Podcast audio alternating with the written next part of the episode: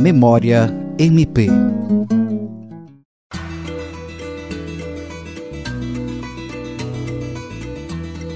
O Acre é um estado situado no extremo oeste brasileiro e ocupa uma área de 153 mil quilômetros quadrados.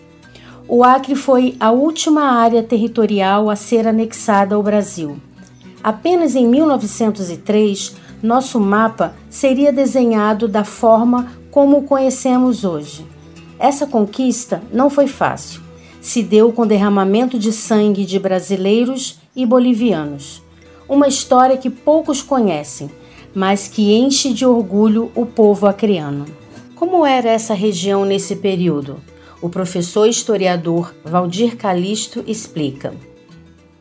A região né, que hoje nós denominamos Acre, né, ela figurava nos mapas bolivianos, por exemplo, como terras não descobertas, terras que não estavam descobertas ainda. Aqui, quem habitava, naturalmente, eram as diversas é, comunidades indígenas. O mistério das chamadas terras não descobertas foi decifrado passo a passo com a chegada dos nordestinos. O historiador Marcos Vinícius nos fala como aconteceu essa ocupação. Essa é, ocupação foi favorecida, em grande parte também, pelas grandes secas que vinham afligindo o Nordeste brasileiro, especialmente a seca de 1877 e 1878, que expulsou praticamente milhares de trabalhadores do campo, já que não tinham do que viver. Então, esse povoamento, no início, era a partir desses retirantes nordestinos que não tinham alternativas de vida no Nordeste e que eram trazidos para a Amazônia para facilitar a exploração do ouro negro.